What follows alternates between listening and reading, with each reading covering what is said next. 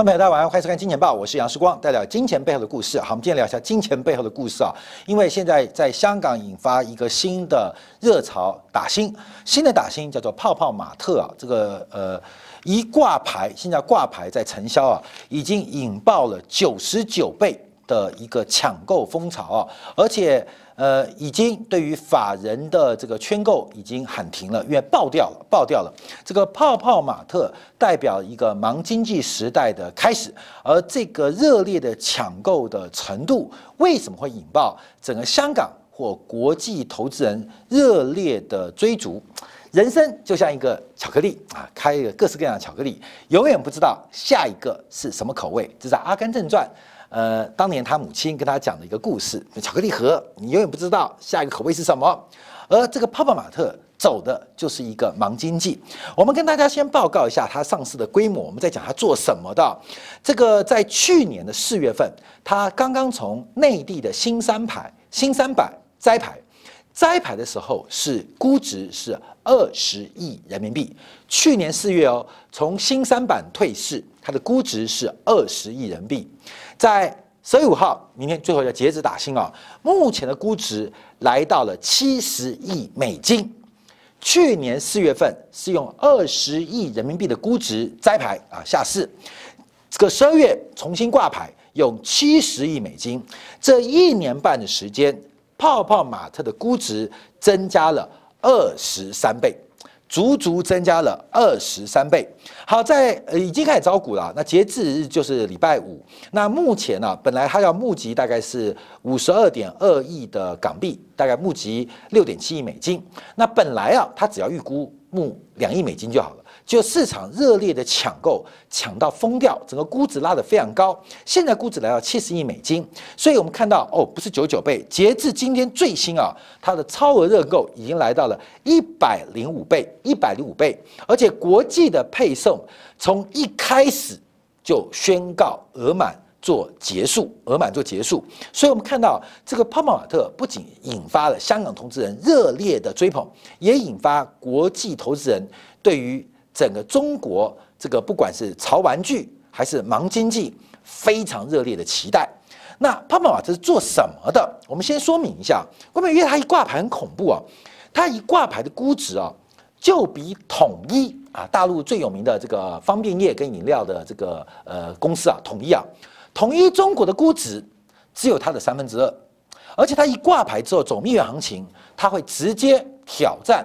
旺旺啊，这个中国旺旺啊，这个旺旺，那甚至甚至应该可以轻松挑战，或是超过全球最大的风力发电的厂商金风科技啊，金风科技现在新能源嘛，新能源不重要，丢掉。现在盲经济轻松可能会超过这个呃新能源的。那泡泡玛特做什么的？我相信很多年轻朋友知道啊，甚至我跟他报告，在台湾的 YouTuber。呃，有一个叫可可酒精的，就专门做一些开箱文的。他拍了一个泡泡玛特的一个开箱，因为今年下半年了，来台湾售第一个点了，呃，就引发非常热烈的回响。他拍一个这个开箱影片啊，引发了二十二万的点阅人数，二十万点阅人数，竟然是金钱豹的两倍哦，这代表非常非常热烈啊！而且因为这个 YouTube 的收益太好，在上上周又拍了第二集，也回响实在太好，所以啊，太恐怖了。泡泡玛特难道是木马屠城记吗？解放军啊，藏在泡泡玛特网里面，已经进占了这个台北的星光三月的这个南京店啊，跟信义店已经来了，已经来了。台湾的店目前刚刚成立，是这个无人店啊，就做一个试点试水温。那这个试水温一试不得了，这个水温很高，你知道吗？只是现在啊，要积极的筹资，准备在国际包括台湾来进行相关的布点。什么叫做泡泡玛特？它做什么的？主要它是做盲盒的。这个盲盒啊，源自于日本的商业模式。这日本人很厉害，就什么福袋，过年不是很多百货公司、购物中心会搞福袋吗？花个一千块啊，一千五，甚至三千块买个福袋。这个福袋里面有各式各样的商品，基本上它会超过这个价格啊，超过这个价格。可事实上，呃，为不为你使用所用，或你需不需要，那另当别论。可是福袋当中可能最大奖是一个汽车啊，干嘛的？所以大家叫福袋啊，基本上会去抽奖。这个盲经济啊，就是你买了之后，你并不确定你会买到什么东西。这个盲盒泡泡玛特它做的是玩偶，你不确定你会买到哪一个款式的玩偶。当然，你可以选系列啊，什么系列？像这个茉莉系列啊，还是迪士尼系列？但掉出来的。直到你打开才知道它在这个系列当中的哪一个产品，所以对于一般消费者来讲，它有一个这个猜测感，而且有非常的期待感。它是一个非常不确定的一个游戏。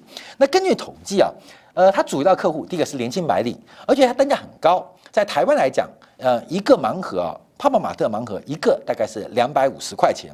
那主要它的通路都在一二线的城市，而且以女性。高学历为主，年轻白领、女性、高学历、一二线城市，看没有？这是一个超完美的课程组合，超完美的课程。一听，这些人这个就是剁手党，知道很能剁，这个消费力极强啊！而且目前呢，估计他已经有三百二十万的注册人物，呃，这个会员数，其中去年就有二十万人，就过去一年啊，有二十万人的会员，人均消费超过。两万人民币，超过两万人民币，这些啊，年轻白领、高学历的女性，在一二线城市，宁愿不化妆，宁愿不洗头，宁愿不烫头发，宁愿不买衣服，都要去泡泡玛特来进行这个疯狂的消费啊！所以，我们看到，不管在双十一的线上消费，也创造极为惊人的一个成绩。所以，它的几个呃玩偶公仔系列啊，引发这个现在啊中国。这个中产阶级女性疯狂的追逐，其实，在台湾呢，也有很多这种盲盒，就是福袋的概念。可事实上，并没有泡泡玛特做的那么成功。而泡泡玛特到底未来的发展如何？它代表的是一个什么样的潮流跟文化？它到底是一个 IP 的创作者，还是一个 IP 内容提供商，还是一个？IP 的渠道商，这等一下我们要从商业逻辑来做一个观察。但我们像分析啊，到底为什么会引发那么强烈的这个消费的累积，更引发投资人疯狂的追捧？这一开始国际的认购就马上额满，呃，停止，呃，筹码不够嘛？那九十九倍到今天已到一百零五倍，大家抢翻天了，而且估值一上来，比这叫快消费品。比这个呃吃的呃用的比新能源都还更强，营收并不高，可它未来的市场潜力却极为惊人。好，关面我们先从几个方式啊来做一个分析啊，就是这个潮流玩具为什么会有那么大的消费吸引力，包括了陪伴心理，这个消费者会从故事的端把这个自己的角色跟这个故事的 IP 内容来进行一个捆绑，就把情感跟人物。转换啊，所以我们看到很多啊，这个包括现在潮牌啊，包括角色扮演啊，这个现成为现在年轻人的一个呃兴趣跟一个休闲活动。另外一个社交心理，这个社交心理啊，就是跟别人分享啊，变跟别人共同分享，因为大家对于泡泡玛特现在这个平台非常熟悉，上面公仔呃以茉莉为主，都非常茉莉是一个玩狗一个公仔，非常非常的熟悉啊，所以彼此可以交流。可以讨论，哎呦，可以分享。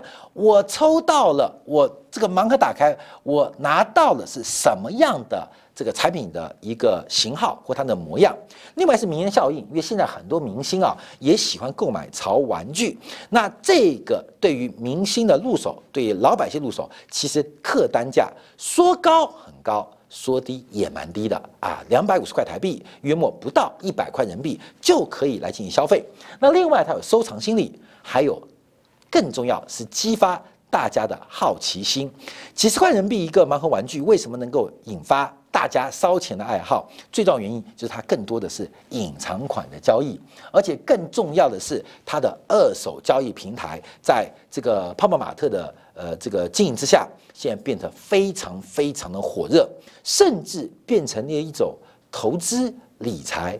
储蓄的工具，这个上手不到一百块台币两百五，它就有增值的空间，更引发大家更多的想象跟安慰心理。所以，我们看到讲句话：一时盲盒一时爽，一只盲盒一只爽。七十炒房，八十炒股，九十炒鞋，零零后炒盲盒，然后一路盲盒深似海。一盒接着一盒买，所以我们看到它的魅力极为惊人，而且对于消费者的粘性是极大的。所以，我们这边要从几个方式啊来做观察，按照这个心理学的理论来做个解读啊，我们来观察叫做间歇性强化理论。那有一个这个心理学家啊，这个叫做斯金纳，他做了一个间歇性的强化理论。这个故事啊，就设计了一个盒子，吸管按钮，然后一只老鼠在里面哦。只要这个老鼠去拍一下这个盒子的这个呃一个按钮，就会有肉丸掉出来啊。你拍一次就会一个肉丸掉出来，拍一次就有个肉丸掉出来，小肉丸掉出来。那老鼠为了想吃东西，它就养成习惯会去拍那个按钮啊。每按一次。一个肉丸就掉出来，每按一次小肉球就掉出来啊！这个老鼠就养成习惯，它饿了就去拍一下啊，甚至不饿也在拍。后来他们改变改变这个实验方案啊，改变实验方案，关没有？就是这个老鼠拍一次会掉出个肉球来，拍一次掉出来。先告诉你，拍一次不见得会掉出来，拍两次也不见得掉出来，拍三次可能掉出来，拍四次可能掉出来，拍五六七八九又没有。好。请问老鼠会不会觉得你玩我啊？不拍了，不会，老鼠会疯狂的按，这叫做间歇性强化理论。通常在我们管理学当中怎么用？就是对员工的激励，你固定给员工一定的激励，奖金也好，福利也好，员工很快就疲乏了。可是你意外的奖金、意外的福利，常常能够激起。员工对公司的热情跟向心力、向心力啊，所以这叫做间歇性强化理论。那这个理论它主要的结果就是不确定性的奖励更能激发强烈反应。不确定的奖励更能激发强烈反应。我常喜欢用教育来讲啊，根本人家固定给小朋友说考试几分就有什么奖励，其实久很快小朋友就不就习惯就不利了。我告诉你，考得好，这是受一个特别礼物。那这个礼物打开不打开，有或没有，好或不好，基本上可以给小朋友更高的一个期待。所以不确定性的奖励更能激起强烈反应，就是整个。忙经济的一个最重要的起点，付出的成本并不高，可是你可以得到极大的刺激，非常大的刺激。看到没有？用在我们晚间看完节目要睡觉了。为什么会有一夜七次郎？各位，为什么一夜七次郎啊？一夜七次，你体力好好？错，其实并不是这种反馈哦。一夜七次郎的反馈并不是男生体力好，而是他期待每一次他的对手。啊，现在这个社会比较开放，对手男生的对手可能不是，也可能是男生啊，也可能是男生，那也可能是女生，他期待的反馈不一样，看到没有？下一次可能更好，不管是自我的满足，还是对方给你的反馈，可能更好。所以一夜七次郎为什么拼了命啊，要了命做啊？原因就是因为他希望得到。不同的反馈，任何动物一件事情同样做七次都觉得很无聊啊，也不会很刺激，会累死你，累死我。主要就期待一个不一样的反馈，这种反馈来自于外在，也来自于内在。所以不确定性的奖励常常能够激发人的特殊反应，特殊反应啊，这个反应就很特别哦，因为大家知道嘛，因为人是所有生物圈当中极少数。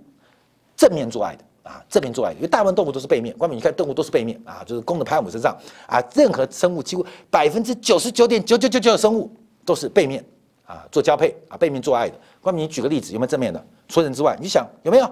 没有嘛。关明，你先想有没有？啊，都是背面做爱啊，只有人会翻过来变正面做爱。啊，关明，这很特别哦。所以人类这个生物很特别，它为什么要正面而不是背面啊？后面，不管是四只脚的。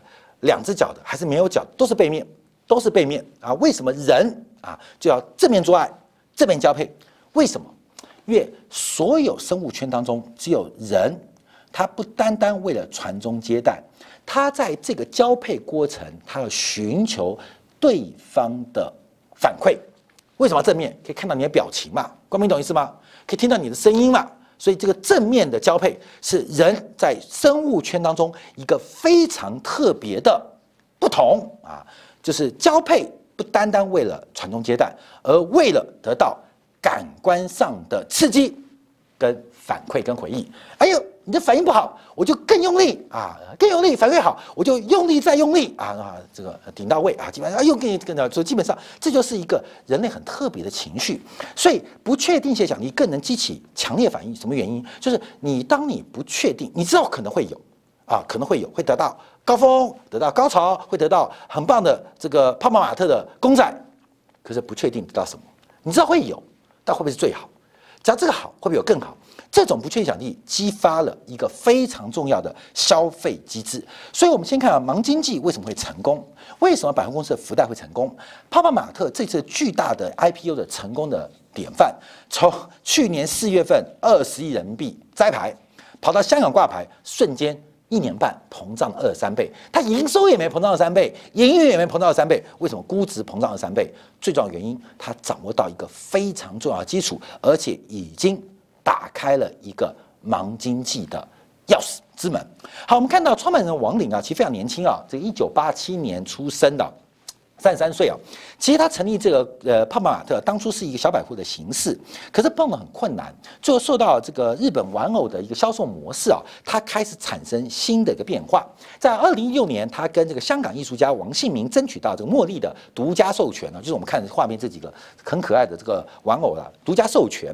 那从这个授权开始，透过茉莉的形象开发，出现了爆炸性的公仔收入。好，看没有？第一个是产品 IP 端，第二个是通路的方式。还有社群的连接，还有整个社群的扩大，所以它的一个快速增长，在二零啊这个二零一零年创立到二零一七年首次由亏转盈登陆了新三板，二零一九年四月份摘牌下市，到现在十二月份重新在香港做挂牌，一挂牌就吓死大家，关门它挂牌比那个太古太古关门太古？就国泰航空的母公司啊，估值都还要高，你知道吗？这是一个什么样的估值？为什么这种估值它赚钱，而且高成长性？一个新经济的时代来临了。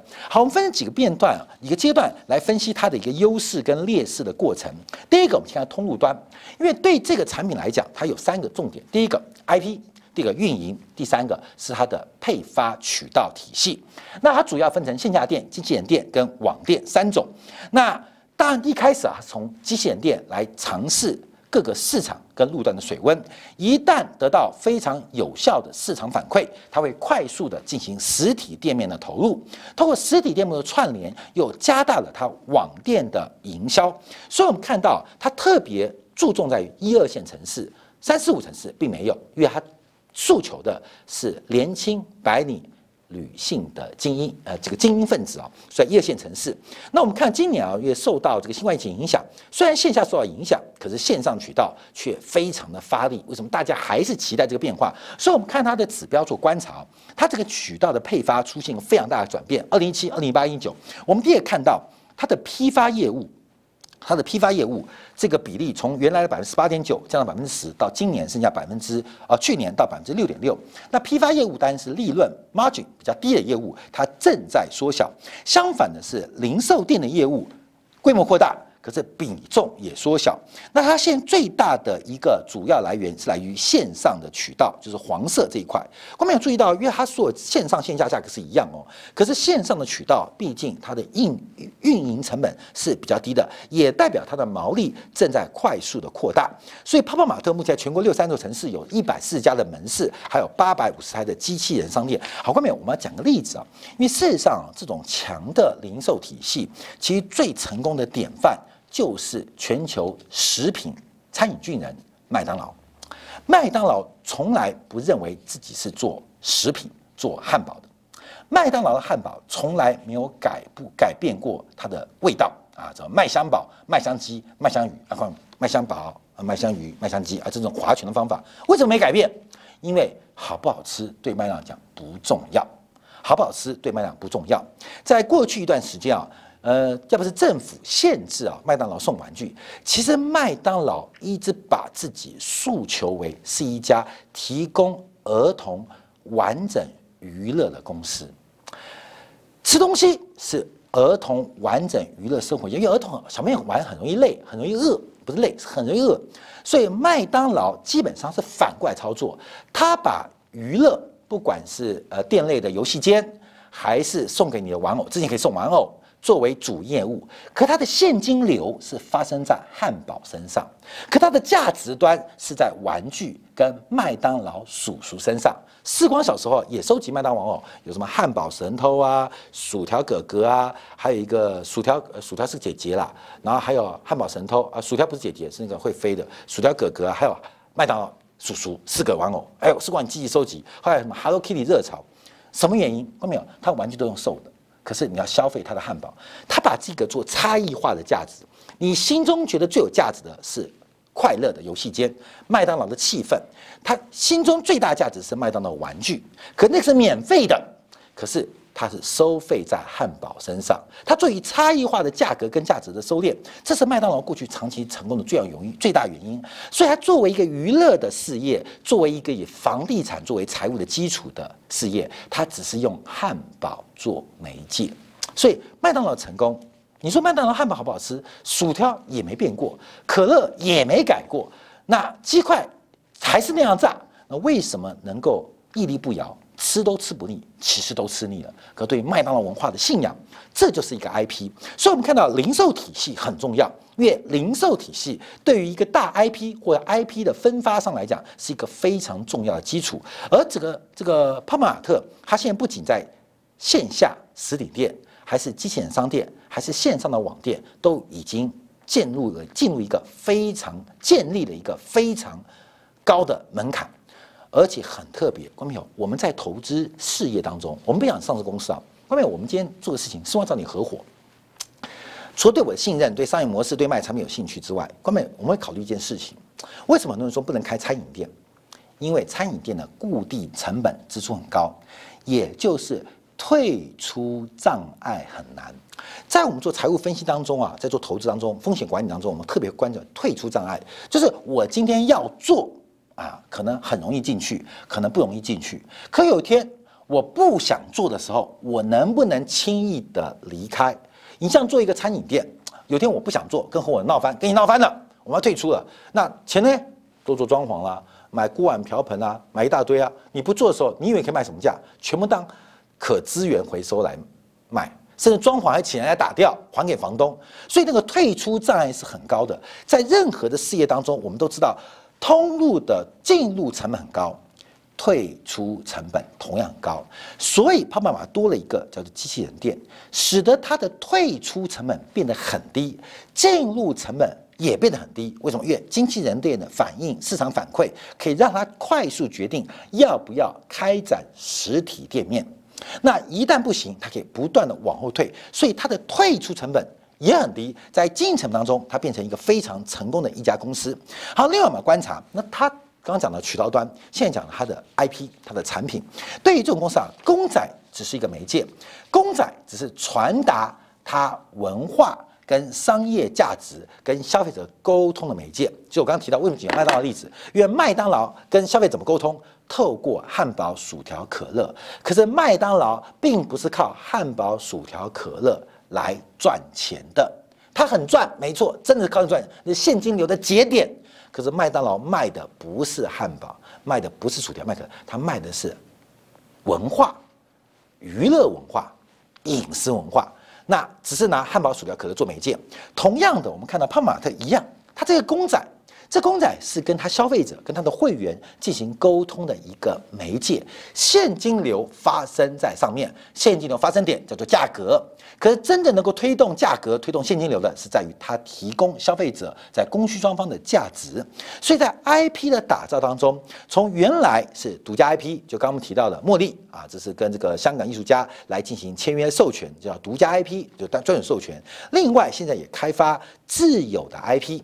包括了收购，包括了创造，另外还有包括代理，像最近的迪士尼的系列，包括 Hello Kitty Hello Kitty 的系列。都已经推展出来，这是一个非常成功的一个范例。那泡泡玛特 CEO 提到，艺术追求独特性，商业设计追求普遍性，用理工思维把独特东西普世化是他们的中心价值。所以，我们看到 IP 的过程啊，基本上它也非常非常的定位清楚。那我们先看市场，再看它的财报，因为从二零一五年到二零四年，潮流玩具、潮玩具的规模，按照全球的发展来做一个观察，在目前可支配所得。大幅增加，芭比娃娃丢掉，连乐高都遭遇到极大的一个困难。个性化的商品越来越重要，像这个那个日本的那个什么车子啊，那什么车啊？啊，托米卡车车，看到没有？都是车，可托米卡车车基本上小朋友都很爱嘛，男生超爱的。因为托米卡的产品系列太广了，所以基本上它只是一个投射，把按照原型四十比一、四百比一做出模型给你，这叫潮玩具啊。这潮玩具啊，从二零一五年到二零一九年，全球的市场复合年增率是二十二点八，二十二点八什么概念？是半导体的三倍啊。半导体的三倍，那到二零一九年之后，随着机器扩大，复合年增率仍然是百分之十六点一。到二零二四年，它的总市场规模会来到四百一十八亿美金。四百一十八美金什么概念？是半导体的十分之一啊！后面我们就一直举例啊，让你知道全球大家就半导体啊，台积电很棒，对不对？台积电所处的产业增率。也只有这个产业的三分之一，而台积电所处的产业规模是这个产业的十倍。那到底是台半导体大还是潮玩具大？我们就要做进一步分析。那目前要观察，因为这个从零售价格做观察，潮玩具只占中国玩具市场百分之二十二，所以这个比例严重偏低，有翻倍的一个空间。本身玩具厂扩大，而且潮玩具扩在扩大，我们少子化嘛，妈妈人家有，我要没有的，明天到学校。去炫耀，你知道吗？那现在那些年轻、白领、呃高收入的年轻女性，其实跟小朋友一样啊，女生跟小朋友一样，你知道呃，包治百病嘛。现在是茉莉治百病，你知道吗？你收到一个茉莉啊，不一样，带她去去抽，然后去去投，出来一个很棒，明天跟其他人炫耀，看到没有？呃，帮当帮办公室当小学比较，知道而我抽中一个什么东西，大家分享，哇，你好棒，就摆桌上。像我们本公司的金汤力，桌上摆了一些奇奇怪怪的这些潮玩具，就是小女生。对我来讲，小女生，因为我们年纪大了嘛，小女生基本上这个非常喜欢这些东西啊。所以，二零一五年到二零一九年的复合增长率之外，到二零一九年还有百分之二十九点八的市场的一个复合增长率。估计到二零二四年，中国的潮玩市场可以达到七百六十三亿的人民币市场，大概约莫一百一十六亿美金。所以，这个增速啊是非常非常惊人，比那个从没有到有的氢能源有强力，比现在当红的。呃，这个呃，干净能源啊，风力发电啊，股价已经超过了，比已经成熟的，而且进入门槛很高，而且风险很大的啊，这个半导体，它感觉更具有魅力。所以为什么引发大家啊对中国消费市场非常疯狂的一个期待啊？不要忘记哦，应该是上个月吧，大循环啊，大循环啊，看到没有？内循环、双循环，这个循环对于潮玩具来讲。基本上就是一个巨大的代表性的产业跟指标。好，我们看一下泡泡玛特的一个这个营收啊，从二零一七年的一点五八亿到二零一九年来到十六点八三亿，一四年到一六年是连三年亏损了，可到现在为止，我们看到它的盈余从亏损到连盈利。高达四亿人民币。好，另外我们看到它的自有 IP 的毛利率是非常高啊，不管自有 IP、独家 IP 还是非独家的，就是代理授权啊，基本上毛利率都维持在七成以上。因为重点是没有人在乎你卖我多贵，公平懂吗？消费者，我们今天买根葱、买根蒜，你会计较、会杀价；买一个东西、吃个饭会算 CP 值哦。光没有这个东西，消费者不会用塑胶的成本衡量这个玩具的价格。光明，你懂是吗？这消费者自我接受，你不用教育他哦，你不用教育消费者，因为消费者会自我催眠。没有消费者会用塑胶的成本跟售价这种 CP 值来看待潮玩具，而是用自我投射，跟我们讲间歇性的一个自我强化的过程来自我的情感转移。所以它的价格跟毛利率是非常好维持的，因为看到没有，杀价。也不会卖比较多，涨价大可不必。所以消费者在这个过程当中，只期待有没有新的故事、新的剧情、新的内容、新的 IP 来出现。所以，我们从它的整个这个产品的 IP 内容来划分呢，我们看看到它的这个目前做掌握，就第一个包括它的这个自有 IP，尤其是 Moni 啊，Moni 是它最重要业务。呃，但营收成长快哦，已经成长从一七年呃四千万吧，到一八年两个亿。到二级亿元四个亿，到今年大概会到十一个亿啊！我们这个 Moni 啊，Moni 就是那个那个小可爱的女生，这个眼睛找到他的女朋友哈，你会吓死，你知道吗？这个玩偶都这样啊，这个玩偶就这样。那成长速非常快，可是它的占比全占公司从四成掉到一成，也代表它从单一 IP 变成多 IP 的一个发展过程，从自有 IP 到独家 IP 到代理 IP 也在快速的扩大扩展。所以为什么泡泡玛特它的上市会引发那么大的一个观察？它有国家大方向。内循环的一个期待，它要满足现在独生子女，还有包括年轻女性、年轻白女性消费的一个缺口。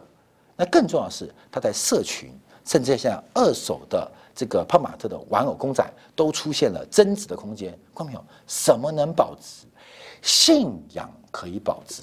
资产的价格不是来自于流动性，是来自于信仰。来自于当你对它有信仰。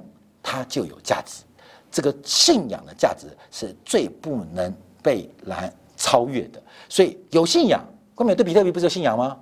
对茉莉也有信仰，它的保值空间不见得比比特币差。所以本身它出现的多循环的过程。好，最后我们要提到它的风口，它是风险还是风口啊？是站在风口上还是站在风险上？第一个包括这个 IP 的风险，那茉莉可以活多久啊？那它替代的产品生命周期能补得上？那另外一个。是消费者，假如买太多会怎么办啊？后面不用太担心啊。女生永远少一个茉莉啊，就少衣服、少一个包一样。另外一个是产业集中度不够高，目前泡泡玛特占这个市场最大，但只有百分之八点五。那会不会引发其他潮流玩具或其他玩具公司的介入？还有包括它社交能力。能否继续维持，把它产业的防火墙也好，护城河继续扩大？那知名 IP 的提供，它并非独家，包括迪士尼系列，包括 Hello Kitty 公体 Hello Kitty 的公仔系列，并非独家。那会不会在这边反而替 IP 原 IP 的厂商产生一个呃呃发展市场的一个？前期扩程的一个投入，这是我们要持续做观察的。好，我们今天分享的泡玛特的挂牌跟 IPO，因为它引发非常热潮的一个变化，尤其它赶上了年轻的热潮，买茉莉的投资呃消费者，同时转身变成泡泡玛特的股东的期待，就发现要抽一个限量款的茉莉，竟然比打泡泡玛特的辛苦还要还要简单，打新股。比买一个精致版或特制款的公仔，呃，还更难。这也是香港正在发生的变化。我们从一个盲文化、盲经济可以看到什么样中国下一世代的投资机会，分享给大家。感谢大家收看，明天同一时间晚上八点，杨思光在《见报》与您再会。